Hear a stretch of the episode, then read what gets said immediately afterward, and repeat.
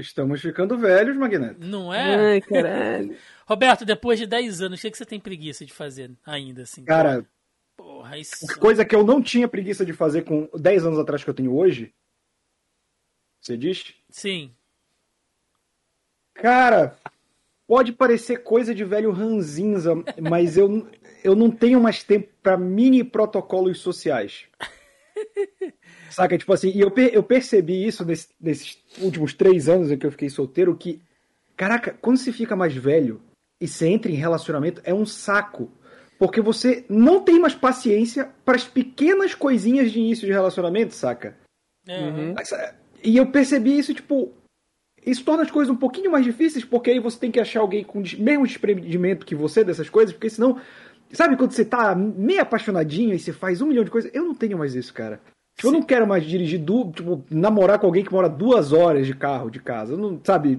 A praticidade da vida, ela tira um pouco do romantismo. Sei. Roberto, no segundo encontro, tá peidando na frente da mina já. Não, tipo, aí ó, também não, pô. Mas se a mulher dormiu comigo, já fudeu, porque eu não tenho controle enquanto eu durmo. Né?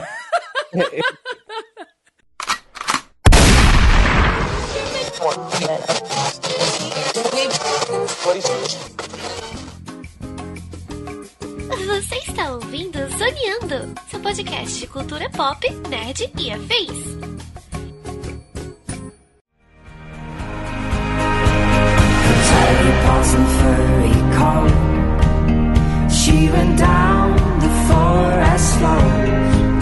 E começa! mais Zoneando Podcast, o seu podcast sobre cultura pop nerd e afins, meus amigos. E aqui, hosteando este programa, aquele que não precisa necessariamente de uma pandemia para também ter aquela vontade de tocar fogo em alguns vizinhos, estou eu, Thiago Almeida. Juntamente comigo ele, que se fosse meio animal, com certeza seria um macaco gordo de tanto galho que ele quebra por aqui, senhor Joaquim Ramos. Como eu já falei no programa passado, eu gostava mais de assistir distopia quando eu não morava. É, distopia pós-apocalíptica quando eu não morava em uma, né?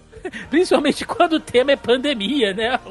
É, amigo, toda vez que aparece aquele termômetro me dá um calafrio. Bota uns robôs gigantes, os alienígenas. Pandemia não, velho. Pelo amor de Deus. É, porra. E fechando a mesa de hoje, ele que quando criança também se embriagava de xarope infantil, feito à base de biotônico fontoura e açaí, Roberto II. Cara, o pior é que eu nunca tomei biotônico fontoura, mas eu sei que dava barato.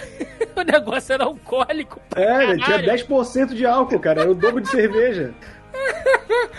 As mães entuchavam na gente aquele negócio, tipo, não, isso é bom que abre o apetite, né? É, pô, você dá larica, porra. Claro, tu tá porrando a criança, o que, que tu espera que vai acontecer? Aí, legal, nossa, olha como é que o Juninho tá cheio de energia, né? Tá correndo pra todo lado. O moleque tá bêbado, tá tonto, né, cara? Igual um... É, É, os, isso. os anos 80, medievalismo brasileiro. Não é, cara? Mas é, meus amigos, estamos aqui reunidos nessa semana para falar sobre Sweet Tooth, essa série tão cuticute, tão fofinha e ao mesmo tempo tão tapa na nossa cara. Quem chegou na Netflix aí já está encabeçando o top 10, assim, por semanas, né? Tá sendo super bem falada, super elogiada, tratando de temas totalmente atuais e ao mesmo tempo trabalhando aí de formas lúdicas, outras coisas muito interessantes. É sobre isso que vamos falar no programa de hoje, portanto, sem mais delongas e vamos ao cast. Bom,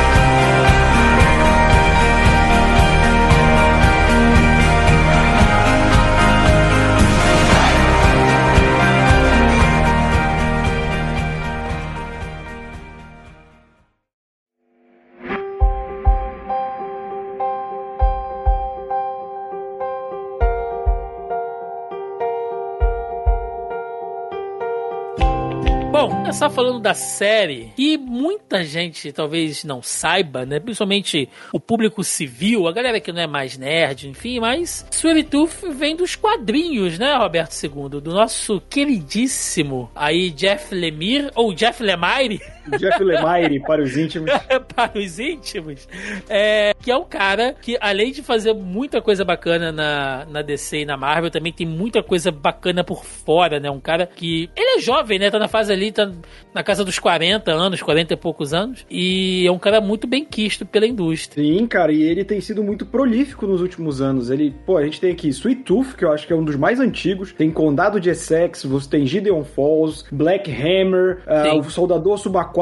Cara, dá pra pensar numas 10 HQs autorais dele que são muito elogiadas pela crítica. A gente citou ele aqui, né, Joca, uh, recentemente no nosso cast de Arqueiro Verde, que o Roberto participou Sim. também. A gente falou sobre a fase. Ele conseguiu, olha só, o Jeff, o Jeff Lemire é tão bom, gente, que ele conseguiu dar uma relevância ao Arqueiro Verde dos 952. Se isso não é Se isso não é crédito na vida, eu não sei mais o que é, bicho. Então... Isso, no mínimo, mostra que o cara sabe escrever, né? Que é pra salvar os 952. Puta que pariu. E Surituf rendeu a ele em 2012 o Eisner, né, Roberto? Que é o Oscar dos quadrinhos. Eu adoro essas. É, sempre assim, né? Eisner, o Oscar dos quadrinhos. E, cara, vou te falar que eu fico surpreso de ter sido em 2012. É porque Sweet Tooth teve uma publicação fechada em livros, né? Ela não era mensal. Ele pegava e fazia, ó, esse primeiro arco aqui vai ter 5, 6 edições. Ele terminava, fim do livro 1. Um. E aí dava um intervalo, que era o tempo que ele. Porque ele fazia tudo, né? Ele escreveu e desenhou o, o gibi. Então ele dava um intervalo e aí ele lançava. Tipo, quando ele lançava o primeiro volume, o, o primeiro número de um volume, você tinha certeza que esse volume ia concluir. Então, justamente, ele dava esses intervalos. E 2012, acho que foi do primeiro volume. E o primeiro volume é muito bom, cara. Mas é que Sweet Tooth cresce tanto como obra que eu tô surpreso de só ter ganhado em 2012, sabe? Não nos anos seguintes. Teve Pela... prêmio nos outros volumes, não teve? O livro 2, acho que recebeu algum prêmio também. Eu lembro que acho que ele tomou, ganhou mais de um prêmio pelo, pelo Sweet Tooth. Talvez acho que pela obra completa, não tenho certeza. Então, ela foi indicada ao Eisner de 2010 como melhor nova série, e aí depois em 2012 ele ganhou como melhor escritor. Talvez é por essa por essa crescente, né, que o Roberto citou, assim.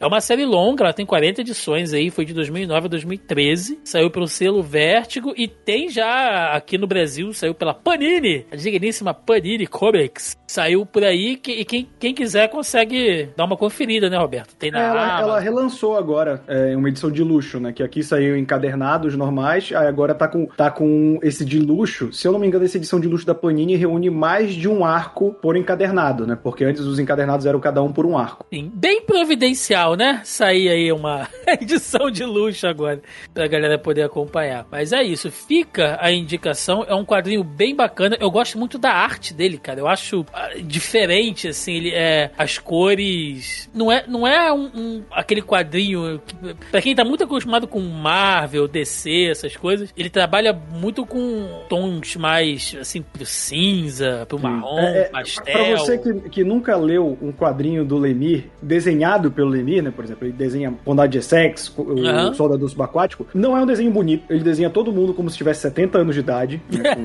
com velho, mas ele é muito bom de narrativa narrativa e composição de página. É, e ele sim. tem noção da própria arte, que tanto que os trabalhos que ele desenha são os trabalhos mais pé no chão dele. Eu acho que o que sai mais desse escopo de pé no chão é Sweet Tooth, pelo lado fantasioso, mas a trama é sobre pessoas. Então, ele não vai ter que, se fosse Black Hammer, que ele tem que desenhar pessoas com superpoderes, sabe? Ou Gideon Falls, que tem uma entidade demoníaca, mega gigante. Não, ele sabe que o traço dele é limitado para contar certos tipos de história e isso funciona muito bem. Sim.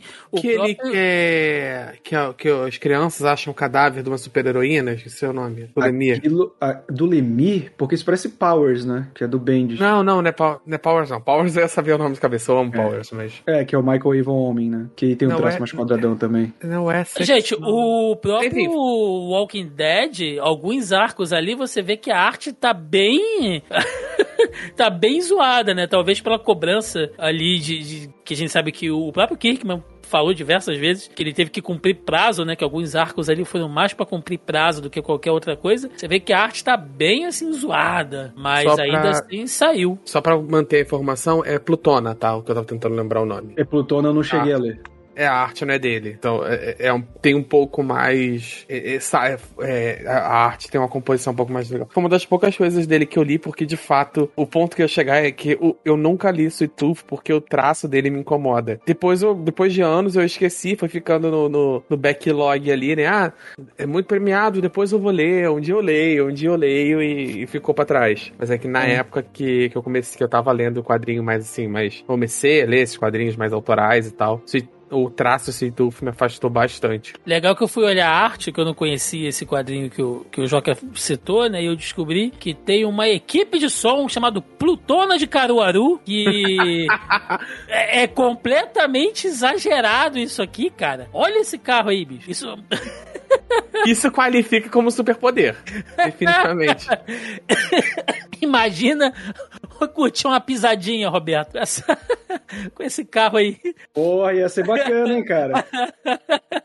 Caraca, do tamanho de um guarda-roupa, bicho, só de caixa de som. Se, ele, É, se eles ligarem lá é em Caruaru agora, assim. dá pra ouvir. O pessoal para muito em posto de gasolina, né, Roberto? É, É. Bom, é bom que você bebe e dirige, assim, é, tran- é tranquilaço. Não, não- Não, e outra, você sai surdo também, né? Mas é isso, gente. Fica aí a indicação dos quadrinhos. O Roberto tá justamente aqui também para ajudar a gente. A gente tava tendo aqui um off-topic antes de, antes de gravar, né? Dando aquela queimada de pauta bonita. E já vendo algumas diferenças. Então a gente vai falando do que a gente assistiu, né? Mais ou menos ali dos pontos principais da série. E o Roberto também vai dando os pontos ali é, dele, do que tem a ver com o quadrinho, o andamento, as diferenças, até pra gente ter dois pontos de vistas criativos. Eu quero começar justamente sobre a construção e a aparência, né, de- desse universo da série que é uma distopia, né? A, a gente tá vendo ali a Terra, né, o nosso mundo, enfim, é, que acaba de passar por uma pandemia, vejam só vocês, de um vírus chamado flagelo, que ele dá efeitos ali como uma, uma gripe também, é, uma espécie de gripe, dá uma tremedeira, é, eles identificam logo pelo sintoma lá daquele do dedo mínimo, né? Entendi. Começa assim a, É. a tremer Um loucamente. espasmo. Isso, tem, tem uns espasmos e tal. E é um vírus super contagioso e bem mortal, né? E... É isso que eu queria perguntar pro, pro Roberto, que, que eu não li o quadrinho, né? Como eu falei. E no quadrinho, ele realmente parece tanto com uma doença respiratória, uma gripe e tal. Ou, ou eles aproveitaram o momento que a gente tá vivendo pra dar essa característica. No quadrinho, tem, ele tem outro processo. Essa questão da, por exemplo, deles estarem todos de máscara, de ter febre e tal. É só pra aproveitar o momento? Não, é o, assim, lance, o lance das máscaras é aproveitando o momento. Acho que pra dar um alerta, porque no quadrinho eles tratam como uma doença que eles supõem que seja respiratória pelo modo como ela tá, tá contaminando as pessoas. É porque eles não conseguem decifrar de onde ela vem. Então ele, cara, pra se espalhar desse jeito e todo mundo tá pegando, só pode ser uma parada pelo ar. É isso que eles supõem, mas não chega a ter uma conclusão disso, né? Sem, sem querer dar muito spoiler do gibi. Uhum. É, e é engraçado porque a gente nota claramente, gente, claramente, que a série ela apela pra esse tom, né? E quando eu digo apelar, é que ela usa desse tom. Não tô, não tô dizendo que. é, não tô fazendo um julgamento de qualidade, né? Mas ela claramente ela segue essa linha de, de se conectar com esse momento que a gente tá vivendo agora, porque ela começou a ser filmada ali mais ou menos em julho de 2020 na Nova Zelândia, né? Quando eles conseguiram ali as autorizações e tal. E aí, em outubro, eles tiveram que fazer uma, uma pausa para retornar depois, só mais pro final de, de 2020. Ou seja, teve-se ali todo um tempo, né? Toda uma metade ali de, de, de um ano entre um semestre e outro, para você sentir o tom. É lógico que, é lógico que a história já estava escrita, né? O roteiro já estava pronto e tal, mas certas adequações, né? Como você usar máscara, você colocar o pessoal tudo de máscara ali, focar nessa questão respiratória. Algumas cenas podem ter sido substituídas ali ao longo da produção para se conectar com essa realidade, porque a gente está falando ali de julho de 2020, então a gente já tinha pelo menos, no mínimo, de seis a oito meses de pandemia, né? A nível global. Tem, tem uma cena muito específica que eu falei assim: não, isso não pode ter sido antes. Que ninguém retrata uma pandemia assim. Pelo menos não retratava, né? Tem uma cena que estão os trabalhadores e tal, eles estão com aquela roupa hazmat, né? Aquela roupa fechadona de, de quarentena. E eles estão com os cilindros jogando um líquido no chão. E eles começam a discutir sobre. O maluco tira a máscara pra fumar. O cara, pô, isso não é seguro e tal. Aí eles começam a discutir sobre ele. Ah, não, esse produto de limpeza é pior do que a doença em si, não sei o que, blá blá Nossa, blá. essa cena, essa, o, o, o diálogo dessa cena, pra mim, mim foi tirada do Twitter, assim, claramente, né? É, eu, eu digo, uma, é, é óbvio, né? Tipo, o diálogo em si é muito claramente a parada dos Estados Unidos.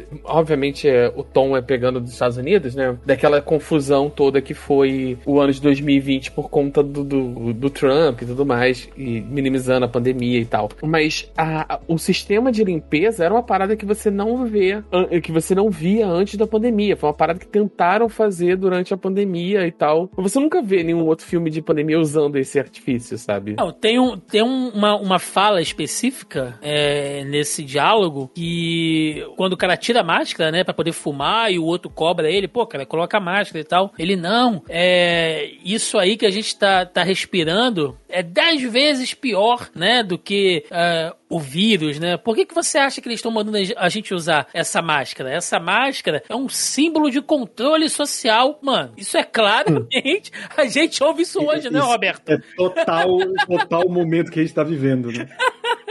A gente fala disso toda semana nos Zona Quarentena. É quase. Eu- Me deu um déjà vu aqui, eu não sei em que podcast que eu tô. Ah, ah, Ô, Thiago, eu acho que o melhor dessa cena é ainda quando ele vira pro maluco e, respo- e- e fala: é, ah, é, eles, eles que querem que você faça isso, não sei o que. Ele, eles quem? Sei lá, o governo, os Illuminati, é, sei, é. a igreja. Ele, o cara não sabe nem quem ele acha que tá controlando a parada, sabe? Ele só quer se revoltar. Nossa, faltou só o nome do cara ser Olavo, né? Só faltou isso, assim, pra ficar bem. bem conectado com o mundo real. Mas de qualquer forma, a gente tem esse, esse início. A série ela, ela passa por essa questão de pandemia, mostra que o mundo ficou meio zoado por causa disso. E tudo muda também com o aparecimento de crianças híbridas, né? Entre ali humanos e animais, né? Mostrando características animais: orelhas, focinhos, rabos, pelos. E a série dá um corte e mostra um, um homem, né? Ali, o, o Baba, como a gente vai ficar conhecendo depois, que é o pai do Gus, que é o personagem principal da série, que eles vão viver lá no Parque Yellowstone, né? Nos Estados Unidos. Eles vão viver lá isolados. Fica um negócio bem, bem sobreven, sobreven, sobrevivencialista, né? So- é, sobrevivencialismo. É, Isso, sobreviver. Ih, caralho, agora eu não consigo. Agora tá bom. Agora tá... Isso, é isso aí, gente. Vocês entenderam. É... Al- Algo em Vivendo... torno de uma média entre o que eu falei e o que o Thiago falou. Exatamente, vivendo. os dois errados estão certos. Eles estavam vivendo lá isolados e o pai, enfim, cria ele ali, é, literalmente dentro daquela reserva, dentro daquela cerca. E a série começa com um tom diferente, cara, porque geralmente, geralmente, histórias de pandemia, e aí você também. Isso é um super clichê, né? Você tem uma história de pandemia e tem aquele negócio meio eu sou a lenda, né? O cara que tá sozinho ali. A gente viu isso também naquele filme lá do, lá do cara cego, lá, o, o da Bíblia, meu Deus. O livro de Eli? Isso, o livro de Eli também Nossa, você, esse filme é uma bosta, né? você tem sempre você tem sempre o cara que é o, o- o lobo solitário, ele tá andando, ele tá vagando e tal. Sempre tem isso. E nesse filme não. Ele começa É. com o desenvolvimento familiar, pai e filho, que é tão bonitinho que você esquece que o filme é uma distopia de pandemia ali naquele naquele primeiro episódio, pelo menos. Ele podia facilmente ser uma história sobre isso, né? Sobre ele criando um menino isolado e tal, e etc, Sim. etc. É, Por exemplo, o- esse primeiro episódio é tão bonitinho que assim, eu facilmente assistiria a série só só sobre isso, sabe? Sim. Tem Sim. todo o contexto. É muito bonitinha. Aquela coisa da. Seria meio, meio que um drama, né, Joaquim? Da descoberta do menino é, tentando aprender mais, né, sobre certas coisas. Ele faz algumas perguntas pro, pro pai e o pai ensina ele, né? Você, se você ouvir Tem uma linha coisa. meio Capitão Fantástico também, né? Isso, né? Ele, ele estabelece algumas regras ali. Se você ouvir alguma coisa, você para, abaixa, escuta, né? Se você ah, vir alguém, se for um, um humano, você se esconde e foge. Então o pai já vai encucando nele, assim, né? Já vai colocando na mente dele, tipo, ó, você tem que ter muito cuidado porque as pessoas são perigosas. O quadrinho começa nessa linha também, Roberto? Mais ou menos assim? Ou ele já vai direto já para aquela coisa da exploração? Não, cara, o quadrinho, ele começa com eles na mata, já, né, o, o moleque, e, e ele meio que só se lembra de lá. Ele não lembra de mais nada. Tipo, ele tem uns 10 anos, 10, 11 anos, e ele só lembra de viver na mata. Tipo, a mãe dele morreu, e ele fica nessa com o pai, o pai é paranoico, não pode sair da mata, não sei o quê. E a primeira história é basicamente você vendo isso, já vendo, eu não sei se na série tem, que é o que o, o Sweet Tooth ele tem sonhos meio que premonitórios, sonhos meio bizarros, meio bizarros assim. E Não chega até não. é, a primeira história começa com ele encontrando o Jed. Sim, que é o grandão pra galera. Isso, o grandão, o grandão. E, e, tipo, a primeira história termina assim, porque durante a primeira edição, tu vai vendo que o pai dele é um cara meio paranoico e que o pai dele tá adoecendo com a doença, né? E até o ponto que o pai dele morre, quando ele fica sozinho mais um tempo, ele é atacado por humanos e aí aparece o grandão e salva ele. Basicamente Sim, a série é assim rola. também. É, e aí a partir daí eles têm esse, aquele também outro clichêzão de filme pós-apocalíptico que é o road trip, né? Do grandão com o moleque. Uhum. É, é, que é o clichê, né? Existe o lugar seguro, o lugar seguro deixa de ser seguro e ele é obrigado a fazer um road trip por algum motivo, que é o que é a receita básica de qualquer história pós-apocalíptica, né? Sim. É, Eu assisti 10 filmes na Netflix com essa premissa. Sweet Tooth é o único bom.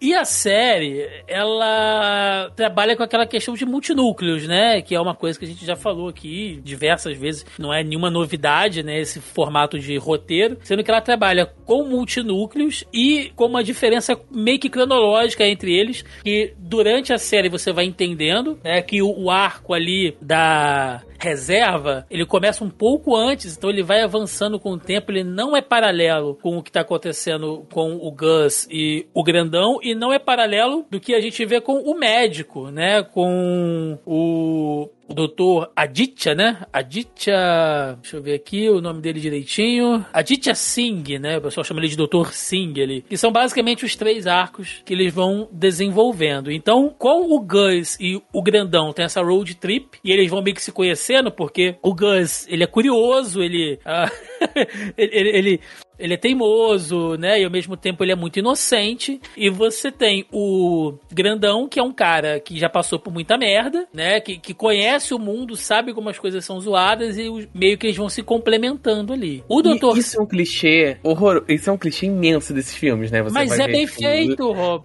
Não, não, calma, calma. Mas é o meu clichê de ficção favorito. É o cara, o cara mais velho, lobo solitário, que é obrigado a adotar uma criança e etc, sabe? Meio le- lembrando o exemplo do Old Logan, né? Do, do Aham. filme do, do Old Man Logan, o Last of Us 2. Qualquer história assim já me quebra de cara, assim. Eu já fico quebrado, assim. Quando começou, eu falei assim: é isso, já me fudeu. Já era, já gostei do seriado. Uma coisa que tem na série, o Roberto vai me dizer se nos quadrinhos é assim também, a gente descobre logo de cara que o Grandão faz parte dos últimos homens, que é meio que a galera, assim, não foi explicado na série ainda exatamente como eles se formaram, mas a gente sabe que é uma, é uma milícia, vejam só vocês, militarizada, né? Ela caça essas crianças híbridas e ao mesmo tempo elas tomam certos locais ali como ponto de controle, né?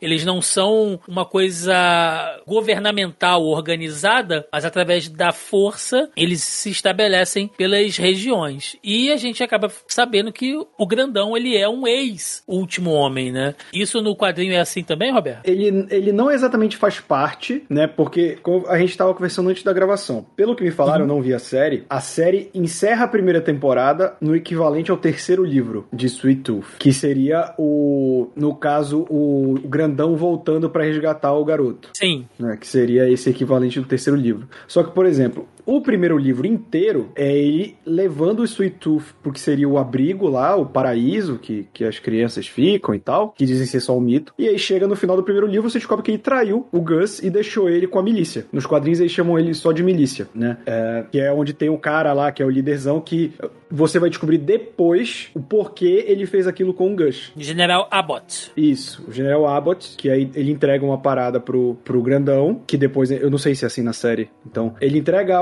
O primeiro livro termina com você desolado porque o cara que você tava se afeiçoando e tava protegendo o Gus esse tempo inteiro Um traiu da puta, né? Exatamente. e aí você descobre que o que ele queria de volta eram os restos mortais da mulher dele pra ele poder enterrar ela. Porque o, o, o livro 2, ele intercala. Até o, até o final do livro 1 um é bem linear, no sentido de a trama que tá acontecendo com o Sweet Tooth e alguns poucos flashbacks dele com o pai. Esse primeiro livro. E aí ele te apresenta essa tribo, que como é que é o nome na série? Que tem os caras que se vestem com resto de osso, não sei o quê. Animal É. Army, o exército animal. Exército Isso, Animal. O, o Exército Animal apresenta eles muito por alto e tem uma trama que eles param numa cidade que eles salvam umas mulheres de um casal que tava explorando elas. É, não sei se. Pois Nossa, é, o, tom, o tom do quadrinho já tá muito mais pesado que o da Não, série. o, o quadrinho é muito, muito mais pesado porque, no sentido, tipo assim, ele não quer sair da, da, da floresta porque o pai dele não deixa. E quando ele vai saindo e o Jed, o grandão, vai mostrando as coisas pra ele, ele vai ficando assustado. Por exemplo, eles chegam numa cidade, aí ele percebe que tem alguém é, observando eles, ele vai pra cima. Aí descobre um prédio abandonado que tem um casal, um velho e uma velha. Velho não, né? Tipo, são, são mais de idade, assim, não chegam a ser idosos, que estão explorando quatro mulheres, tipo, vendendo elas como prostitutas. Pra quem passa, entendeu? Nossa. E, a- e aí ele tem um, tem um arranca-rabo lá, o Jed mata os dois e, e, aí, e eles vão embora. Tipo, eles vão embora assim, tipo, a, a mulher diz: Ah, fica aqui, a gente pode precisar de proteção. Um cara como você seria bem-vindo. Ele falou: Não, eu tenho uma um negócio a cumprir. E fiquem aí. Ela, pô, você tá mandando minha gente meio que pra morte aqui, sem nada. Ele falou, cara, não tenho nada a ver com isso, sabe? Vai embora. E, e esse é, é, tipo, essa é a primeira parada do volume, né? A segunda parada já é quando ele entrega o Sweet Tooth. Então, é, o que eu, eu, eu já tinha ouvido falar e vocês estão confirmando, a série realmente tenta não ser tão negativa em certos pontos Sim. quanto, quanto o gibi. É, porque aqui a gente já, já vê uma, uma mudança importante nesse tom. E assim, pode ser, Roberto, que essa questão dos restos mortais da esposa e do filho do, do Jeb, isso pode ser até explorado ainda, porque na série foi? não foi, porque na série a gente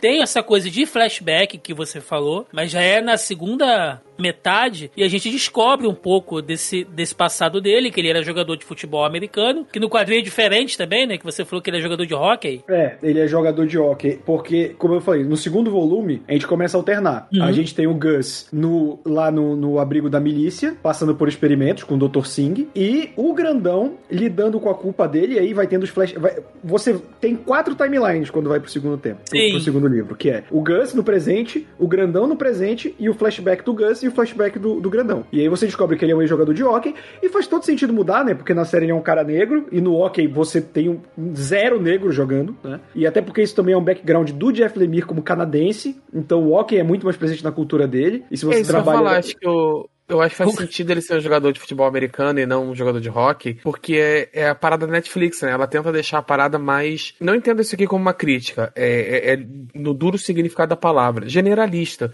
Então ela faz de um jeito que é uma parada que vai ser identificada por mais pessoas possíveis. O hockey, ele é muito regional, ele, ele é muito ligado a um subgrupo ali de alguns países, mesmo nos Estados Unidos, ele tá de algumas regiões. E o futebol americano, por mais que seja uma coisa americana, ele ainda é uma parada mais difundida mundialmente. Então a Netflix sempre tenta deixar a coisa um pouco mais palatável pro gosto médio. Sim. E, e eu acho que essa mudança é uma mudança que, tipo assim, é um background que se torna importante mais pra frente, mas é mais pra fazer o lance do cara durão né, Uhum. dele. E aí, qual é o lance? Quando ele volta, você vê que ele pegou os restos mortais da mulher, não é da mulher e do filho, é só da mulher, e ele enterra eles na casa, e pra vocês verem, tudo que eu falar aqui vai ter um tom pesadíssimo porque é do quadrinho. Depois que ele enterra ela, que era a missão dele, ele tenta se matar e não consegue. Ele bota a arma na boca e fala, puta, eu não consigo. E aí ele vai pra uma rota de, de autodestruição, que ele vai pra uma cidadezinha lá, enche a cara, arruma briga, tipo, pra meio que os caras matem ele na porrada, não consegue. E aí ele percebe que ele trocou uma culpa por outra, né? Ele tinha essa culpa da mulher dele, porque foi ele que. Na verdade, os dois aceitaram ir pro abrigo da milícia quando ela tava grávida. E ele se sente culpado de ter, ter aceitado e levado a mulher pra ela ter morrido ali. Só Nossa, que ele, mas é totalmente diferente. é, é porque você vai vendo, aí ele vai falando que ele, ele já tava no fim de carreira, ela aceitou ele, né? Ela morava com a avó e ele, depois que se aposentou, ele prestava serviço tipo, de manutenção na casa pra avó dela, sabe? De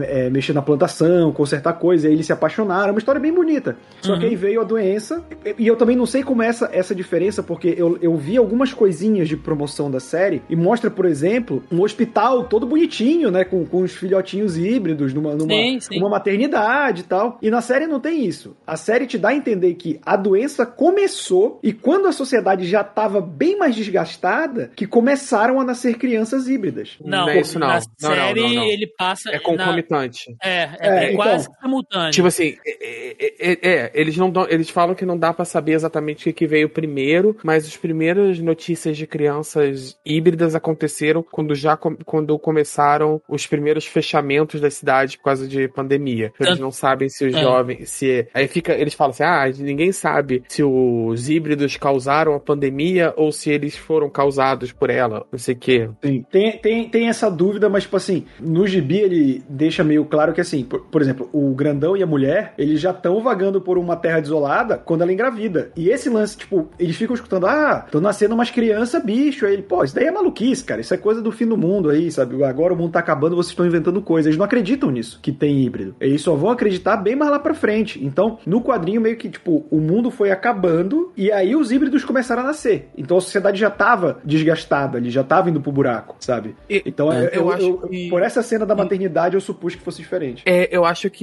a série deve ter dado uma mudançazinha justamente para adequar o tom atual de, atual de apocalipse que nós nos encontramos. Não, né? eu, eu, Porque- eu, teria, eu teria cortado os pulsos, cara, se a história fosse exatamente igual. Não, eu, eu não falo, eu não falo nem da, de- eu não falo nem, Pesadíssimo. eu não falo nem no tom ser um pouco mais pra cima, sabe? Que eu, eu falo no sentido das mudanças de relação à caracterização do, do fim do mundo, da pandemia Uhum. e, de, de- da- e do, e de tudo, sabe? Que eu acho que eles simulam muito. é, o Lemire ele tem uma visão de- desse fim do mundo fantasioso do, do mundo dele e a gente, te- a gente teve uma, a gente ficou na beirinha do colapso muito há, há um ano atrás, menos de um, um ano e pouco atrás que a gente ficou ali, né, na Sim. quina, né, que a gente podia realmente ter ido pra casa do caralho. Então a gente, então aproximar de uma visão um pouco mais realista, talvez traga torne mais crível esse mundo pós-apocalíptico que ele cria. É, Porque a gente tem um exemplo muito próximo recente. Então eu acho que foi por isso essa mudança, talvez, de colocar as coisas concomitantes, de colocar essas imagens dos hospitais na loucura, com área de quarentena e tal, que era uma imagem que as pessoas não tinham tão viva na mente. Até, É. até bom nos últimos dois anos. Sim, mas é, eu, eu, eu fico pensando, de certa maneira, Joaquim, e aí vendo tudo que o, tudo que o Roberto falou, o seguinte: ele, ela tem uma, uma coisa que. Eu vou tentar usar aqui como exemplos, tá, gente? E eu não tô dizendo que, que um é melhor que o outro, mas são formas diferentes de você trabalhar uma, uma história de distopia. Você tem o Walking Dead, tá? Eu vou lá no extremo. Você tem o Walking Dead, que mostra um mundo desgraçado, onde você encontra uma pessoa na rua e você quase que tem que dar uma paulada logo na cabeça dela, porque você não sabe se é uma armadilha, você não sabe se aquela pessoa vai te roubar, se aquela. Então, assim, você tá vivendo numa tensão o tempo inteiro. É cheio de maluco, psicopata por toda parte, gente que criou a sua própria comunidade e, e é um maluco lunático, é, gente que faz milícia. Então, é um mundo desgraçado que tá te jogando na cara o tempo inteiro, entendeu? Gente que cria zumbi como pet, gente que faz experiência, gente que ficou doidão, gente que veste pele de morto. Então, Walking Dead, ele é uma, uma distopia pra te mostrar o quão desgraçado e degradante a humanidade pode chegar em situações de extremo estresse. Sweet Tooth, ele tem isso. Ele te fala: olha, essas pessoas aqui são pessoas ruins. Elas hum, pegam crianças, elas matam crianças, elas usam, elas usam crianças em experimentos, né? É, Você tem uma força que é militar e que vai te matar e que vai te caçar se for do interesse deles. Você tem aquela comunidade de cidadãos de bem ali que tocam fogo em um vizinho se ele apresentar algum sintoma é, lá do vírus, né? E ainda cantam.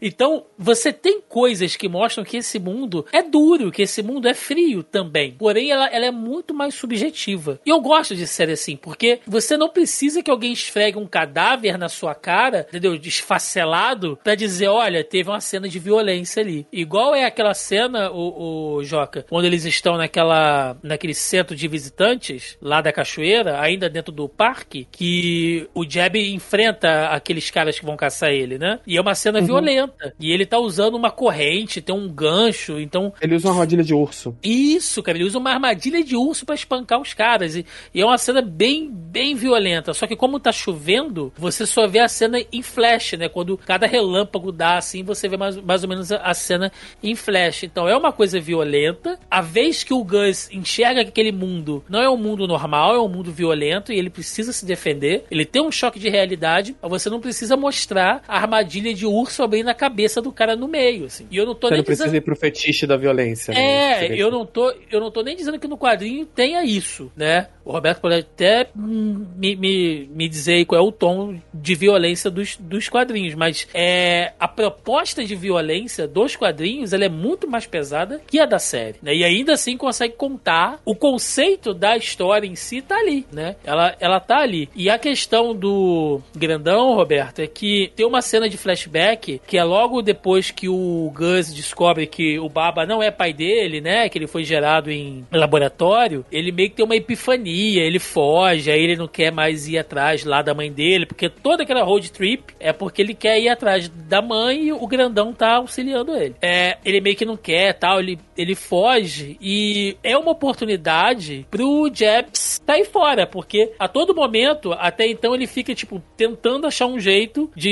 deixar o, o Gus com alguém, um lugar que ele possa ficar um pouco mais seguro, tenta dissuadir ele alguns momentos dessa história de ir atrás da mãe, porque ele acha que é uma perda de tempo e tal. Então, quando ele tem essa oportunidade de simplesmente ir embora porque o Gus fugiu, ele resolve ir atrás do Gus e aí a gente tem essa cena de flashback mostrando que ele tem um, ele sente um pouco de culpa, né? Porque ele a princípio rejeitou a esposa e o filho quando o filho dele nasce, que também é um híbrido. Ele meio que rejeita e e quando ele volta atrás, já é tarde demais, porque a esposa e o filho foram levados. Provavelmente pelos militares, enfim, que já estavam ocupando o hospital. E talvez ele veja no Gus uma segunda chance, né? E a cena que eles estão sentados, eu achei extremamente emocionante, assim, quando ele vira pro Gus e fala: Cara, vai embora, fica comigo, eu preciso de você. Tipo, você vê um cara daquele tamanho, saca? Virando pra um, um, um garotinho, assim, inocente, fala: Eu preciso de você porque você tá trazendo coisas de mim que eu tinha perdido, né? Você tá me ensinando coisas,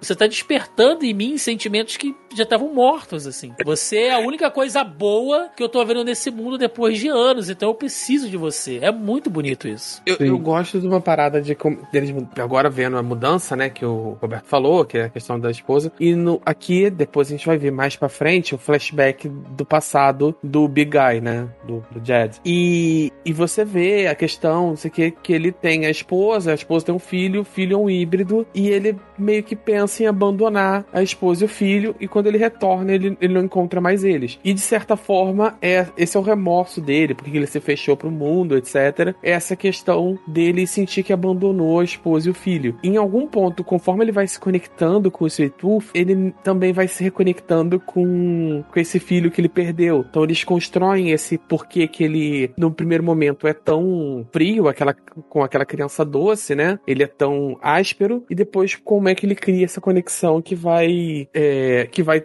descambar na decisão dele no, no plot, no cliffhanger da temporada. Sim, e é por isso que eu digo que não teria espaço pra essa coisa que o Roberto falou, porque depois de uma cena dessa, você pegar o grandão e entregar o Gus pra pegar o corpo, os restos mortais da família dele, isso ia destruir o personagem de uma maneira incrível, assim, né? Então, não tem muito espaço. Vamos falar um pouquinho de outros personagens. É, o Dr. Singh, Roberto, na, na série, ele é meio que uma vítima da coisa toda, né? Ele tá tentando sobreviver com a esposa dele, que tá infectada, mas ela usa uma espécie de soro, né? Uma espécie de, de fórmula que mantém a, a doença sob controle, ela não tá transmitindo. Mas aí acontece, né? Uma série de situações lá naquela sociedade, naquele bairro que ele mora, que emula o bairro típico suburbano feliz americano, mas se você apresentar algum sintoma do vírus, os seus vizinhos vão se reunir, vão, vão te amarrar dentro de casa e tocar fogo sem nenhum remorso, né? Sem remorso nenhum, assim. Então, é, ele acaba se envolvendo nessa situação toda porque ele quer salvar a esposa, né? E aí ele tem que abrir mão de qualquer ética médica dele, qualquer moral, para poder fazer sim a experiência com os híbridos, porque a cura até então ele acredita que esteja nos híbridos. No quadrinho, o Dr. Singh segue por essa linha também? Cara, no quadrinho a gente nem tem a esposa e a filha dele, assim. É, Porque no fim de cada, de cada livro, o início do próximo, ele é uma história que é misturada de flashback pra, tipo, meio que, como eu falei, tinha intervalos né, entre um livro e outro, pra um resumão do que aconteceu até aqui e ao mesmo tempo fazer a história continuar andando. E no início do livro 3 é a história do Dr. Singh e ele contando como o mundo chegou nesse ponto. E ele Hum. fala que ele fala que a doença chegou e aqui eu tô realmente revendo pra agora que a gente tá gravando, e o início do livro 3 ele é bem claro, não deixa dúvida. A doença veio muito antes dos híbridos. Ele fala que, tipo, os caras já estavam muito, muito fodidos, assim, de sociedade, quando de repente veio os híbridos. Tipo, cara, a gente pensou que já tinha visto de tudo, aí veio os híbridos, sabe? Tipo, ele já tá vivendo em, em cidades isoladas e tal. Aí ele fala que o lance é que depois que morreu muita gente, tipo, uma parte muito grande da população, eles acharam que quem sobreviveu tava imune. E aí foi aí que a esposa e a filha dele morreram da doença. E aí ele ficou vagando até ele encontrar a, a milícia. E a milícia veio para ele veio junto com os híbridos um tempo depois. E ele, como era um, um cientista, foi colocado para fazer experimentos nele, né? E aí ele ficou fazendo experimento para ver se descobriu uma cura por eles acharem, tipo, que eles poderiam ser a solução para curar a doença. Entendi. Então ele já começa a história totalmente desgraçado, assim, né? Ele já tá. Sim, ele, ele é um personagem que tem uma reviravolta muito grande Uhum. na- no decorrer do quadrinho, assim. Mas ele, ele começa como um cara, tipo assim, parece que ele tava lá, que ele era um cientista, e tipo, tá bom, tô matando o híbrido aqui, mas sabe, eu já perdi tudo, que se foda. Ele é um cara meio que já não tá mais nem aí pra nada. Uhum. Ele já, ele já meio que tá.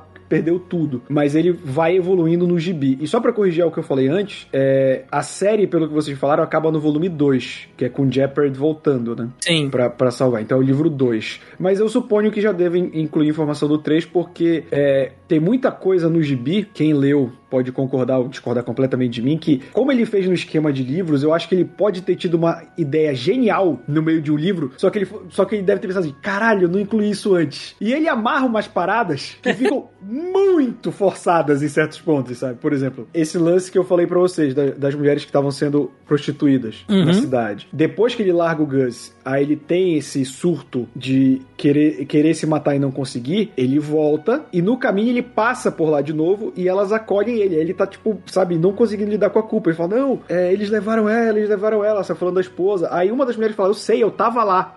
Aí, tipo, no flashback mostra que ela era uma das mulheres grávidas no negócio da milícia. Eu falei, cara, isso ficou um pouquinho forçado na É, co- narrativa, sabe? Como é que ele não lembrou disso antes, né, cara? É, Ele- então, ela tá bem diferente, tá? Mas mesmo assim, eu achei, cara, e tem uns elementos no decorrer que eu achei também um pouco forçados na narrativa, que eu vi, bom, na série, como ele já sabe que isso vai acontecer, ele deve pontuar um pouquinho, por exemplo, vocês falam que vocês já sabem do lance do filho dele, né? Sim. Vo- Você não vai saber do filho dele, tipo assim, aí você sabe que teve um filho em algum momento, mas você não vai saber do lance do filho dele até tipo, Não, o final até, do terceiro até- livro. até então, a esposa tá grávida, sendo mantida sob refém, ah, pra que ele faça as experiências. Ela tá grávida e doente, Calma, calma, calma. Eu acho que vocês estão falando de personagens diferentes. Não, tô falando do O- o- Dr. Singh. Não, não, do Jed. Ah, perdão, É, perdão. O, perdão, o, o, o Roberto tá falando do Jet, você tá falando do Dr. Sim. perdão. É, não, o Dr. ele- Singh, ele, ele já teve. Ele tinha uma filha pequena e a mulher, e no quadrinho elas morrem. Não, é. É, no- não, aqui não tem a é filha diferente, pequena. é. Ele tem uma. A esposa, né? A esposa tem é, é portadora da doença, mas por algum motivo, que aí não fala ainda, ela não transmite a doença. E por algum motivo ela é a única pessoa que eles têm registro que sobreviveu tanto tempo com a doença, usando um remédio lá, que eles chamam de molho especial, que uma outra médica dessa comunidade fornece pra ele em segredo. É chegado a um determinado ponto, ele é obrigado a assumir a pesquisa da, da doutora, ela, ela faz uma armaçãozinha lá, e ele que tinha abandonado a medicina é obrigado a assumir o posto de médico daquela comunidade, e com isso, o segredo que ela tem, o segredo do molho especial, já que a gente já tá indo full spoiler de tudo mesmo, é que é ela tá usando partes da de crianças e fazendo experimento com essas crianças híbridas. Então ela tem um acordo com esse exército do- dos últimos homens que fornecem cobaias para ela para ela trabalhar. E ele se depara com esse conflito. Ele não queria voltar à prática medicina porque ele não, não gostava da, daquela, ele ficou traumatizado com a, pande com, com a pandemia, né, da doença, de ter que escolher quem vive e quem morre, e ele se depara com o dilema ético de ou eu deixo a minha esposa morrer, que é a pessoa que eu mais amo no mundo, ou eu vou ser obrigado a fazer experimentos absolutamente é, inumanos com essas crianças híbridas, é, que é, eles que necessariamente precisam do corpo de crianças vivas, é falado isso, né? É, Tem, Então- tem, tem, inclusive, uma cena, Roberto, que eles prendem uma criança na maca, a criança olha pra ele, e ele meio que dá uma respirada, né? Veste as luvas assim, bota uma máscara e pega uma serra de osso e anda pra cima da, da, da criança e a, tela, e a cena fecha. É isso que eu tô falando, você sabe o que vai acontecer. É uma cena pesada, não precisa mostrar ele serrando a criança no meio, entendeu? Eu- a violência não- ainda tá ali. A violência ainda tá Eu, ali. eu não acho que a violência, como você falou, Thiago, seja subjetiva. Eu acho que a violência é extremamente presente na série série. Eu só acho Sim, que ela, não é não é explícita. Ela não é é, é, eu, explícita. é, ela- eu não acho que não tem gore, ela não é, ela não é aquele fetiche da violência Sim. muitas séries acabam caindo. Ela não tem necessidade de jogar sangue pra tudo quanto é lado na parede pra você entender a gravidade que tá acontecendo ali. Não eu acho que ser uns faz jogos muito... mortais, né? Dá pra você mostrar. É, é, não precisa ser Ai, Jason, sabe? eu é. acho que é muito mais agressivo quando você mostra, por exemplo, quando eles chegam lá no. Esqueci como eles chamam, aquela cidade que eles vão, né? Que tem o. o que tem que passa o trem. Uhum. Que mostra as crianças naquele, naquela feira livre ali, aquela feira de rua, que o jogo delas é tacar pedra num, nos alvos de pintados como crianças híbridas, sabe? Uhum. Quando o Gus vê aquilo é muito mais violento do que, sabe, só mostrar sangue e tripa, sabe? Eu acho que aquilo é muito mais agressivo. Sim. E aí a gente pode falar de dois arcos aqui, também, que um, pelo que o Roberto já me cantou a bola, eu já sei que é totalmente diferente, que é o Exército Animal, né? Quem assistiu a série viu ali, que é um, são aqueles jovens, adolescentes ali, que eles enxergam os híbridos como uma coisa meio de divindade, né? Como os escolhidos, como a, a símbolos da pureza que a humanidade perdeu, e ao mesmo tempo eles são, eles odeiam os adultos, né? Os, os mais velhos, porque todos ali são basicamente frutos de extermínio, são crianças que sobreviveram após os pais serem mortos pelos últimos homens, então eles, nu- eles crescem meio que nutrindo ah, esse ódio pelos adultos, né? Eles são ali uma, uma espécie de, de- Como é que são aquelas crianças do Peter Pan? É, crianças perdidas, né? Isso. Eles, É. eles são uma espécie de crianças perdidas ah, do inferno, né? Porque eles treinam lá pra poder assassinar os outros, usam armas e tal. Então tem esse exército animal onde cada um deles escolhe uma espécie de totem, né? E a gente tem a, a Ursa, que ela seria ali meio que a líder, até que tem uma revolução, enfim, porque ela se nega a assassinar o grandão quando ele é pego com o Gus, né? Eles acham que ele tá fazendo mal pro, pro Gus, então eles prendem ele ali e ele tá para ser executado. O Gus pede, por favor, para que isso não faça. Ela cede e aí o grupo racha e ela acaba largando esse exército animal pra vagar ali na road trip deles, né? E aí o que era antes era uma dupla acaba se formando em um trio. E isso talvez seja uma das maiores mudanças, pelo que o Roberto me falou, porque ela passa a ser, Roberto, uma co-protagonista ali tão importante quanto os outros dois na segunda metade dessa temporada. É, cara, tipo, eles estão meio que juntando pontos, né? Por exemplo, as meninas que estavam que estavam sendo abusadas, duas delas entram pro grupo. Hum, E aí uma delas vira meio que a líder junto com o Jed, entendeu? Porque ela é boa de tiro, não sei o que e tal. O exército, eu até mandei uma imagem do quadrinho do que seria o equivalente, né, do, do exército animal. Não são só adolescentes, são adultos, são pessoas e tal que, só que tipo, eles têm esse lance com os híbridos meio de divindade, Culto, né? saca? É, um culto que não é uma parada muito saudável, né? Só que não tem, o- não tem, o, o líder deles é um maluco, saca? É um cara maluco que anda com um bando de híbrido de criança lobo, que ele Nossa, usa eu vi a como- imagem aqui, é bizarro, cara. que é- é- ele usa eles como se fossem animais mesmo, sabe? E só que aí o, o Jed de fato ele faz um acordo com ele pra salvar o Gus. Tipo, ó, lá no, no negócio tá, tá cheio de híbrido, eu só tenho que salvar um moleque. Se tu quiser pegar o resto, foda-se, sabe? E aí ele, tipo, ele volta com esse líder e com um grupo, esse grupo gigantesco, pra invadir a milícia e, e recuperar o Gus. O que eu vejo aí que vocês fizeram é deram mais relevância pra esses homens animais. Esses homens animais, depois do terceiro livro, foda-se. Eles não, não se tornam tão importantes pra série. Uhum. E juntaram com essa trama das mulheres, que também entram pro grupo em certo ponto. E aí meio que uniu, acho que pra dar mais relevância, pra manter esse grupo do, do Exército Animal como antagonistas. No quadrinho não faria tanto sentido ser adolescente, porque dá a entender que o, o apocalipse aconteceu há uns 9, 10 anos. Então, uma molecada muito nova nem tem tanta lembrança de como era o mundo antes, entendeu? Uhum. E aí, tipo, a maioria da molecada que a gente vê já é híbrido no, no quadrinho, assim. Já é uma molecada híbrida, dá bem, bem enfoque nisso, assim. Eles meio que juntaram dois personagens em um, então, né? Pra, pra... Pra poder tirar essa trama do. de- que vamos, vamos combinar que essa trama de- desse estupro de ser tirado de bom. Da, da série de excelente bom. Tom. É. Cara, é- é o que o, o Thiago tava falando, né? Por exemplo, Walking Dead. O Walking Dead começou a ser publicado e terminou de ser publicado antes da pandemia. A gente tem o. o- o- e a série, ainda, porque a série também não acaba, meu Deus do céu. Mas, É. mas o Sweet Tooth, ele começou a ser feito já no mundo com pandemia. Então, eu entendo totalmente a mudança de tom pelo período que a gente tá passando, sabe? Não, eu acho que. eu, eu- eu entendo, o quadrinho também foi publicado, o quê? Meados de 2010? É, 2009 Talvez vai antes. até 2013. É, é, é, algumas discussões já não eram tão prevalentes na indústria como hoje. Por exemplo, a necessidade de, dessa de, de usar a viol- violência sexual como um token, sabe? E, e é uma, uma discussão que, a, que o público da Netflix já engoliu, já, já tem muito entranhado em si, sabe? Dessa coisa de evitar usar a violência sexual como um token, sabe? E a necessidade. Então, tirar essa trama das trabalhadoras sexuais forçadas, etc, etc, eu acho que ajuda bastante a série, sabe? Melhora o roteiro, eu diria.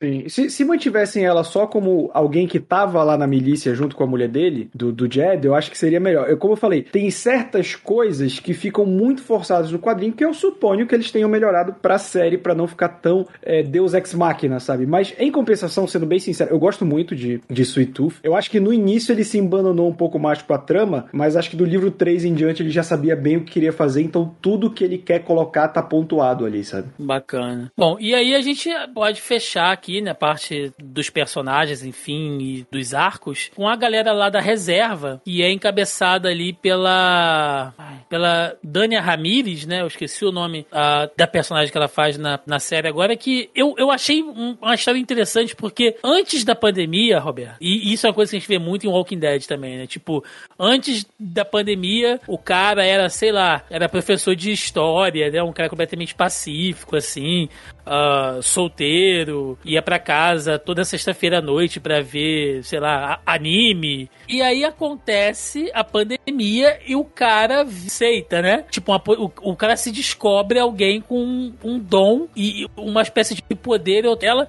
só que ela era uma espécie de fortaleza, uma espécie de reserva, porque ela acaba adotando ali a, a Wendy, né? A Wendy é deixada ali na, na porta do zoológico. É a menininha hí- híbrida porca, né? Ela é uma híbrida com um porco. Então ela tem focinho, ela tem orelhinha de porco e tal. E a Eden começa a criar a Wendy dentro ali do zoológico, mais ou menos como o o pai, né, adotivo do Gus fazia com ele. Só que ela resolve, tipo, pô, se eu tenho um espaço aqui, se é protegido, por que, que eu não posso pegar outras crianças, né? E aí ela começa a fazer ali, passa a fazer emissões de rádio, né, Pra tentar achar é, crianças que queiram ir pra lá ou pessoas que queiram botar crianças lá. Claro que ela faz tudo sempre. Você, você vê que ela, que ela é uma pessoa muito desconfiada, claro, né? Você, você não vai se, se revelar ali onde você mora e tal, mas ela tenta realmente criar uma, uma reserva, só que nada é pra sempre, né? Os últimos homens acabam achando eles ali e pegam as crianças. Na sé no quadrinho, Roberto, tem essa personagem, tem essa reserva também. Não. Nossa, que,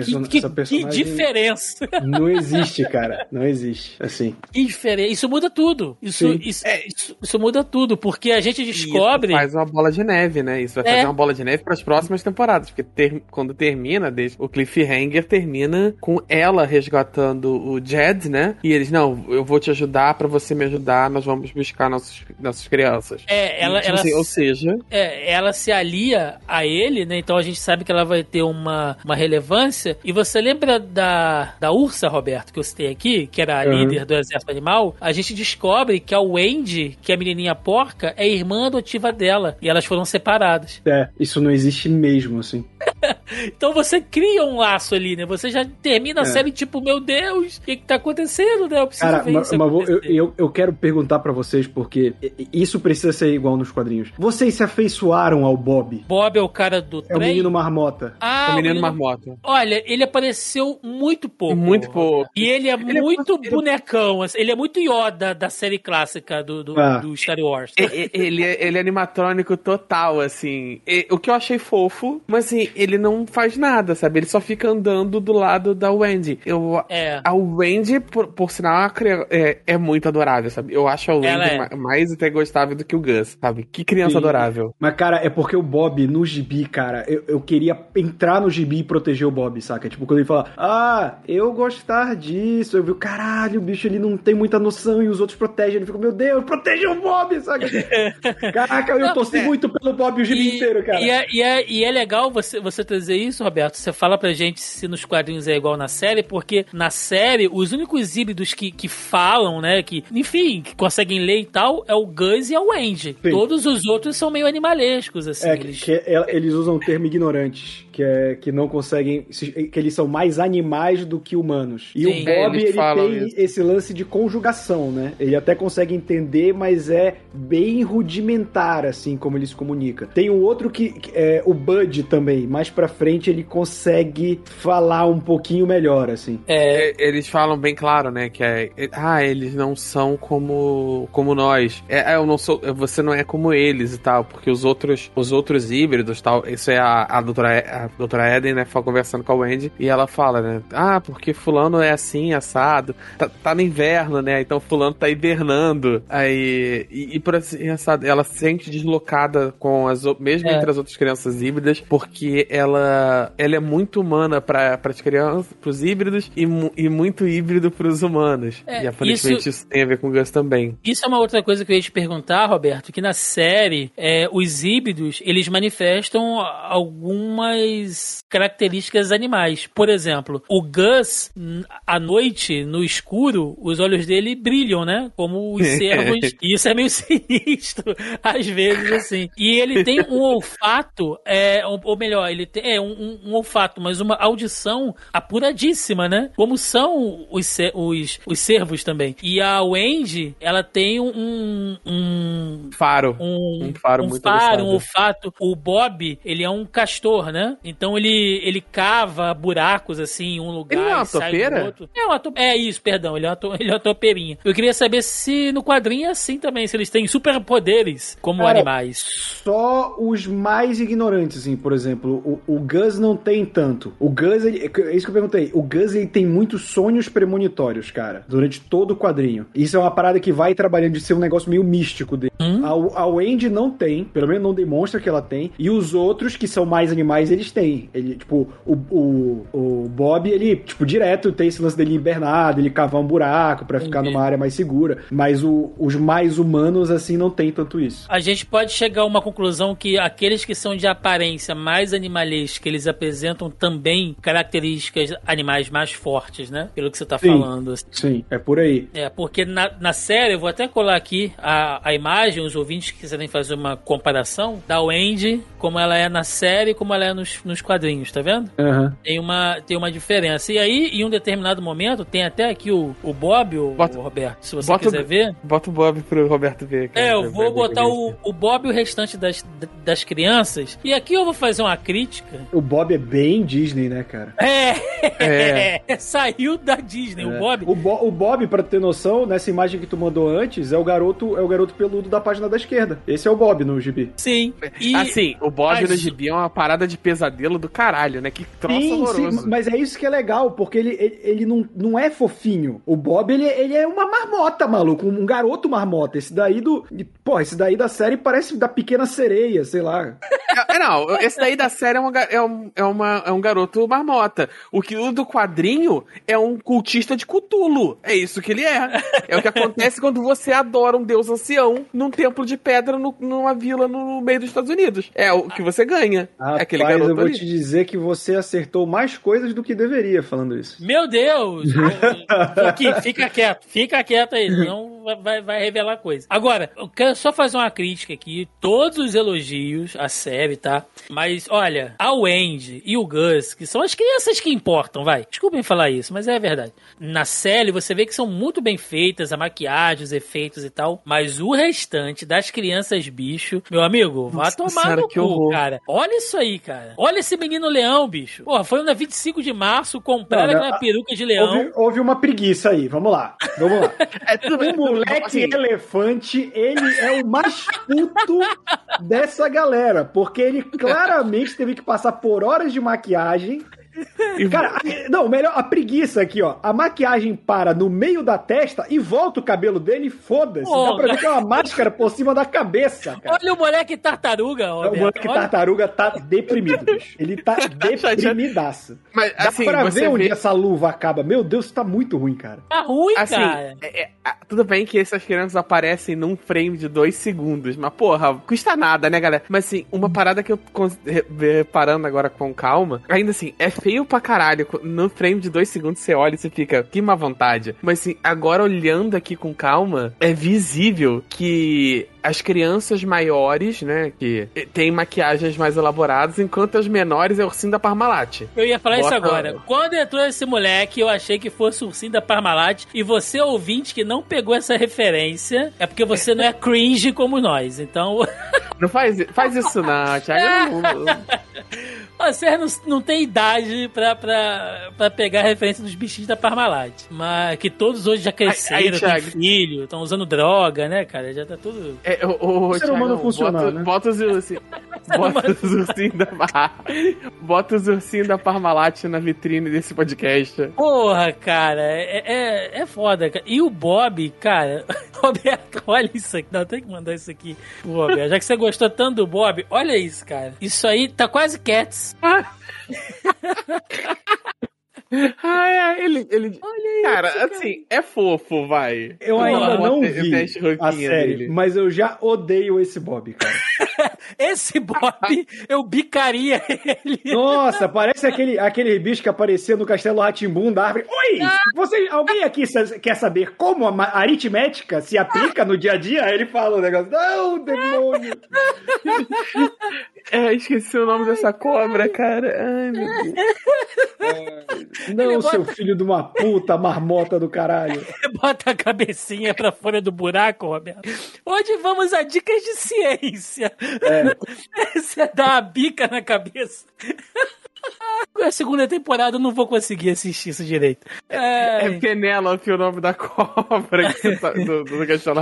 Puta merda. Mas, gente, vamos lá, pra gente fechar. É, a série termina num cliffhanger interessante, né? As crianças estão estão presas pelos últimos homens. É, tem a missão lá de resgate do grandão com a Eden. E a gente tem a presença, finalmente aparece ali a mãe do, do, do Gus, né? Que na verdade era a cientista que ah, era a responsável pelo, pelo projeto no qual ele foi criado. E ela realmente tá viva e ela tá numa instalação no, no Alasca, né, o Joca? Acho que é Alasca que ela tá. É, pa- é, fica, fica em. Não, incerto, mostra né? atrás. Instalação, a- acho- se eu não me É engano, porque é, acho que é. No gibi Porque Alasca. aquela, Então é, É então porque é quando eles tiram aquele bloco de gelo lá, que é a pesquisa dela, né? Que é a bactéria lá congelada, é, da, é do polo, é da Antártida. É, mas aí eu não, eu não posso falar muito. Não, é porque eles já estão adiantando bastante coisa do quadrinho. É. Esse lance, tipo, o Alasca também surge cedo. Porque, tipo, fi- ficou estabelecido que eu posso falar até o volume 2 do quadrinho aqui, que é o Sim, da série, sim, né? sim, sim. Ok, ok, vai. O Sing, ele vê que o Gus, ele não nasceu. Isso tem na série? Não, ele não tem contato com Ah, o Gus Ele ainda. tem, ele tem. Porque, tipo, como eu falei, é uma parada muito menor ali da milícia. E quando ele faz experimentos no Gus, ele vê que o Gus não tem umbigo, por exemplo. Então ele não nasceu. Ele não teve um cordão umbilical. E aí ele começa a se perguntar, porque ele- eles todos perguntam pra ele: quantos anos você tem? Ele, Ah, eu tenho 11, quase 12. Mas, cara, impossível. Os híbridos só começaram a nascer a 9. S- Sabe? Você não pode. Você não pode se- ter 11. Aí, cara, pô, será que ele foi o primeiro híbrido? Será que foi ele que causou isso? Será que ele pode ser a cura disso? E aí eles vão até a casa, né, a cabana, e eles encontram as paradas do pai do Gus e eles veem que ele era. e- o pai do Gus era um funcionário no laboratório do Alasca. Aí começa a procurar por respostas do que pode ter causado tudo isso. Na isso série, já tem no, na série, isso é, o, isso é o último ou penúltimo episódio, É. não tenho certeza. Mostra que ele era um faxineiro que trabalhava Sim. no laboratório. Não é no Alasca, o, o laboratório é Oregon, sei lá. É, é ali nos Estados Unidos, em algum algum pedaço ali dos Estados Unidos. É. Ah, cara, eles falam o nome da cidade, mas é ali perto de onde, onde é o endereço que eles estão indo buscar a mãe dele e tal. Acho que é Col- Colorado, é no Colorado. E, e aí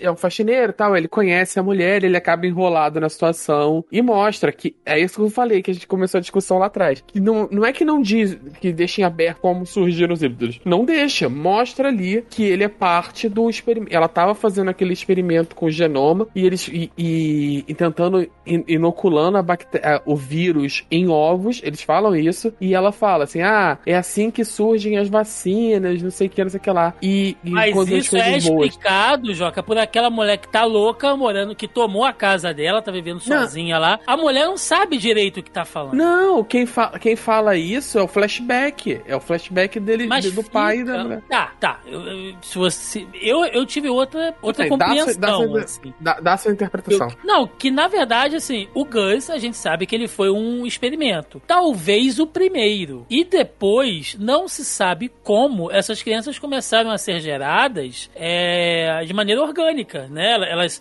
elas são fecundadas de alguma maneira ali, né? Elas não ela- ela- elas nascem, elas nascem de, de outras mulheres. né? Agora, como isso aconteceu? Isso foi um vírus? Isso foi um experimento em massa? Isso é uma coisa implícito. militar? Fica implícito, entendeu? Isso foi um É, teste. fica implícito que é a um gente não vírus. sabe. É, a gente não sabe. É, não, Entendeu? fica implícito o vírus surgiu naquele laboratório. Até tem uma fala do, do Jed e, da, e da Ursa. Eles falam assim: ah, não, tem essa. é, o pessoal falava, né, daqui, que foi aqui, daquele laboratório, não sei o quê. Sim. O laboratório onde começou tudo, não sei o que lá. Ele, ah, isso é conspiração, não tem nada a ver. Aí, É. aí eles, ah, mas é ele que ele nasceu, né? Então, antes da gente encerrar, é, eu só queria deixar aqui, Roberto, que eu acho, inclusive, que o Bob da série deveria ser assim, seria muito melhor. Porra, com certeza, cara.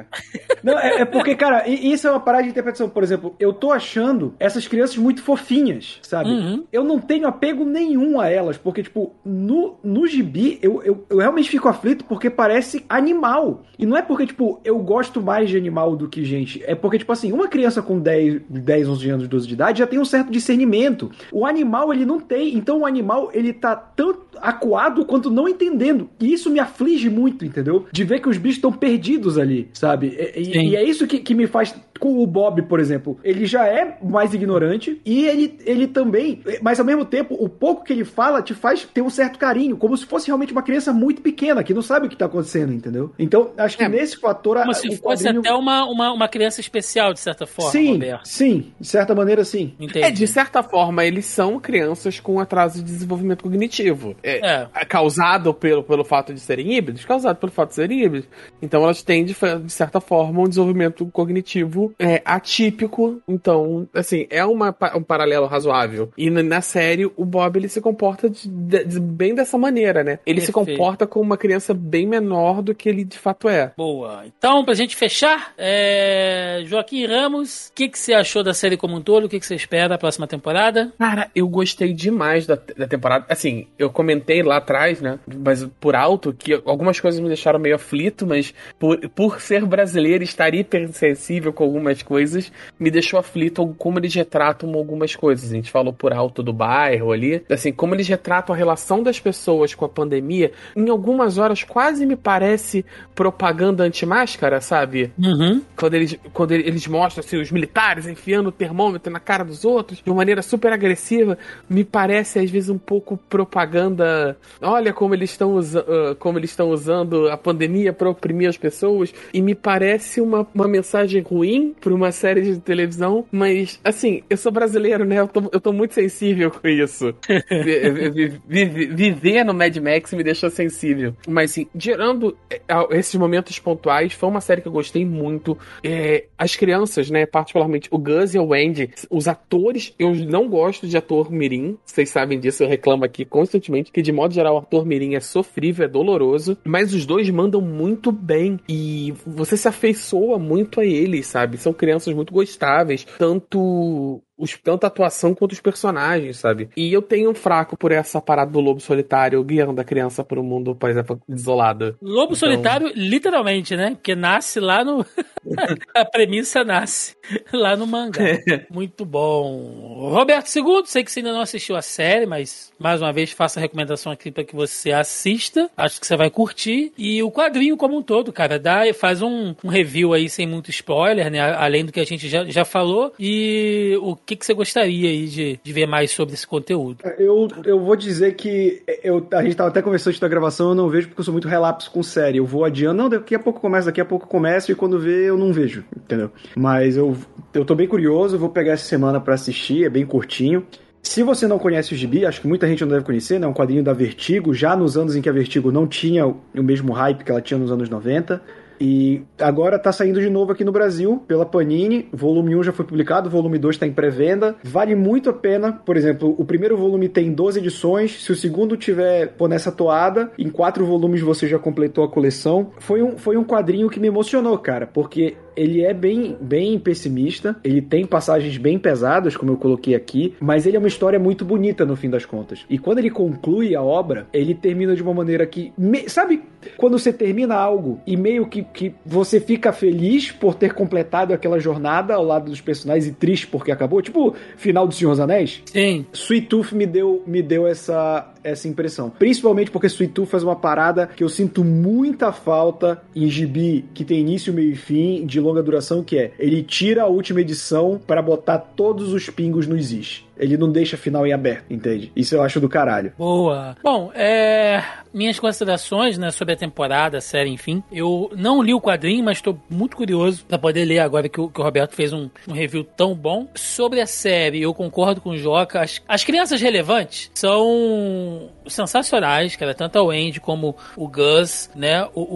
o Christian Convery, o moleque acabou de fazer aí o Instagram dele, já tá com mais de 212 mil pessoas seguindo e tudo mais. O moleque é extremamente carismático, assim, bonitinho. Uh, mais uma vez a Netflix acerta no elenco infantil e já tem tudo aí pra, pra investir, cara. Vai, vai, olha, esse moleque, se for bem agenciado, ele tem potencial para ser o próximo, é, é, a próxima Eleven lá do Stranger Things, assim, para ser utilizado em outras histórias, filmes aí, porque o moleque é bom, cara. O moleque é muito bom. Em relação à série, algumas coisas assim, algumas obras, geralmente tem um, um, um apego pra gente, né? Sei lá, de repente você tem um filme específico que, tô dando um exemplo, né? Que você assistia muito com seu pai, seu pai adorava de assistir, e aí quando você perde seu pai, toda vez que você assiste aquele filme, que pode ser um filme até fraco, pode ser um filme medíocre do ponto de vista cinematográfico, mas ele vai falar muito contigo porque vai te remeter, né? Aquela experiência do seu pai, ou então, de repente, um filme uh, de, lá, de drama que você assistiu num momento muito fodido da sua vida e aí aquilo te marcou porque conversou com você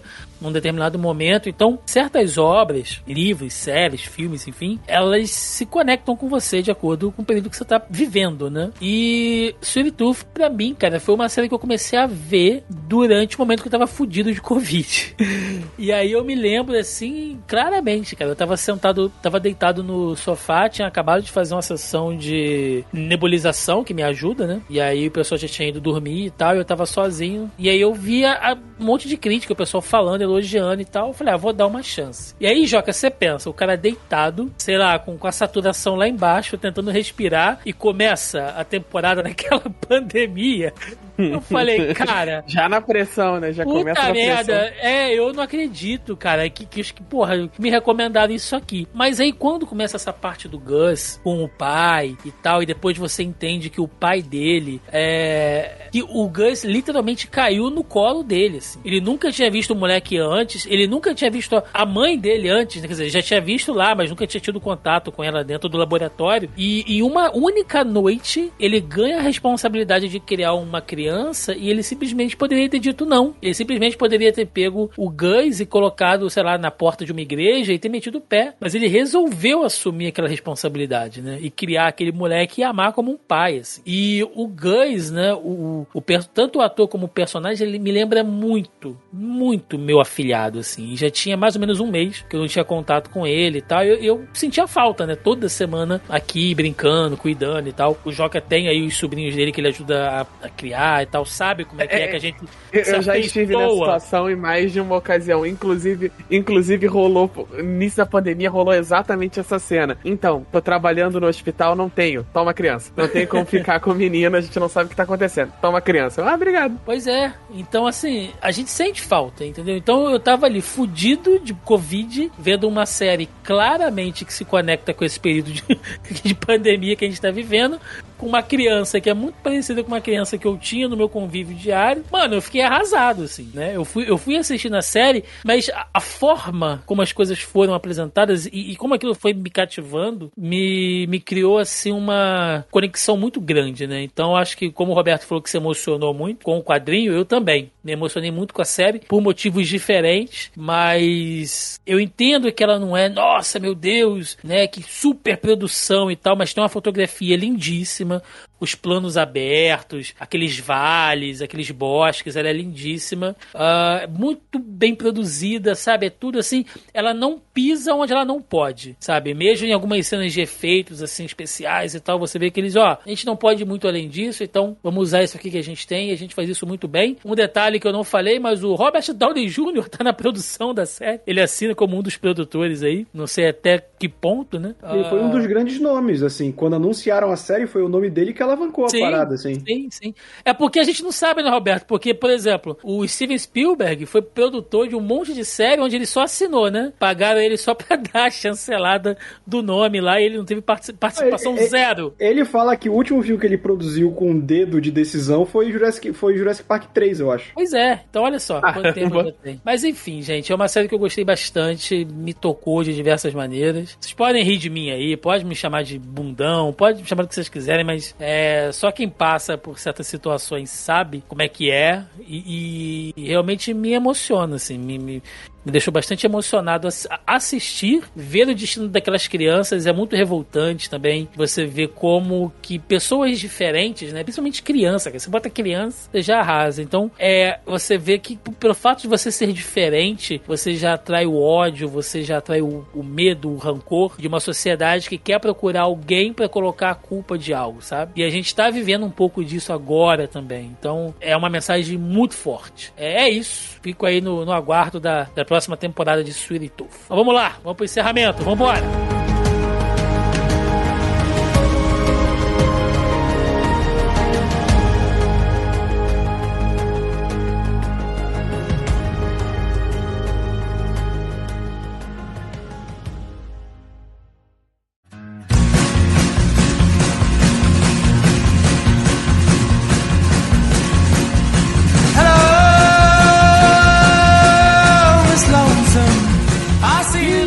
Final de mais um Zoneando Podcast, onde falamos do Bico Doce, como ficou traduzido aí, Sweet Tooth, série da Netflix baseada no quadrinho homônimo de Jeff Lemire, muito bom, um papo muito conciso, fazendo várias comparações aí entre a série e os quadrinhos. Pra gente fechar, aquele momento para recadinho, jabás, o que vocês quiserem, senhor Joaquim Ramos. Como eu disse semana passada, eu tô num processo de hiato na minha vida, então tô sem recadinho nenhum, por enquanto. Roberto II, o homem que adora crianças marmotas, ou nem tanto.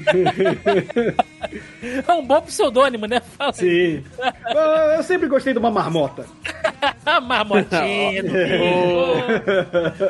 Ah, seu Alô, Polícia momento. Federal, eu gostaria de dizer que eu não, eu não conheço a pessoa que disse que gosta de marmota de criança, entendeu? Eu falei que eu gosto de marmota. É Não de diferente. criança. Que é só... Não, de criança eu não gosto. Em nenhum sentido, inclusive. Ah, Mas, mas alô, Polícia Federal, muita calma. Até porque se pegar o contexto do quadrinho, mais calma ainda. Puta. Aí, ó, atiçando a gente. Não, Vai cara, lá. leiam o quadrinho. Vocês vão, se vocês gostaram da série, leiam o quadrinho, vocês vão curtir pra caralho, tô falando. Vamos sim. Seu Mas- momento, meu lindo. Se Pra, solta. pra quem quiser me ouvir falando besteira, assim como eu falei aqui, eu também falo lá no youtube.com barra a hora suave, que a gente tem vídeo quadrinho, de série, de cinema, videogame, tudo um pouco. Eu não fiz vídeo do Sweet Tooth, talvez eu faça agora que estão saindo as edições brasileiras. Eu sei que tem muita gente que só começa a acompanhar com essas edições de luxo. Eu também tô no Fala Animal do meu amigo Leonardo Vicente, que está aqui na casa, né? Podcast sobre quadrinho, cultura pop em geral, com a enciclopédia viva dos quadrinhos. Estou a cada 15 dias falando de Batman e, Thiago, por que Valdemar vai voltar? Olha, o futebol voltou porque Valdemar tem que voltar. O Exatamente. futebol, só o futebol carioca rende um bloco. Porra, um bloco muito triste. Eu não falei em que sentido. É de um bloco. Você lembra do.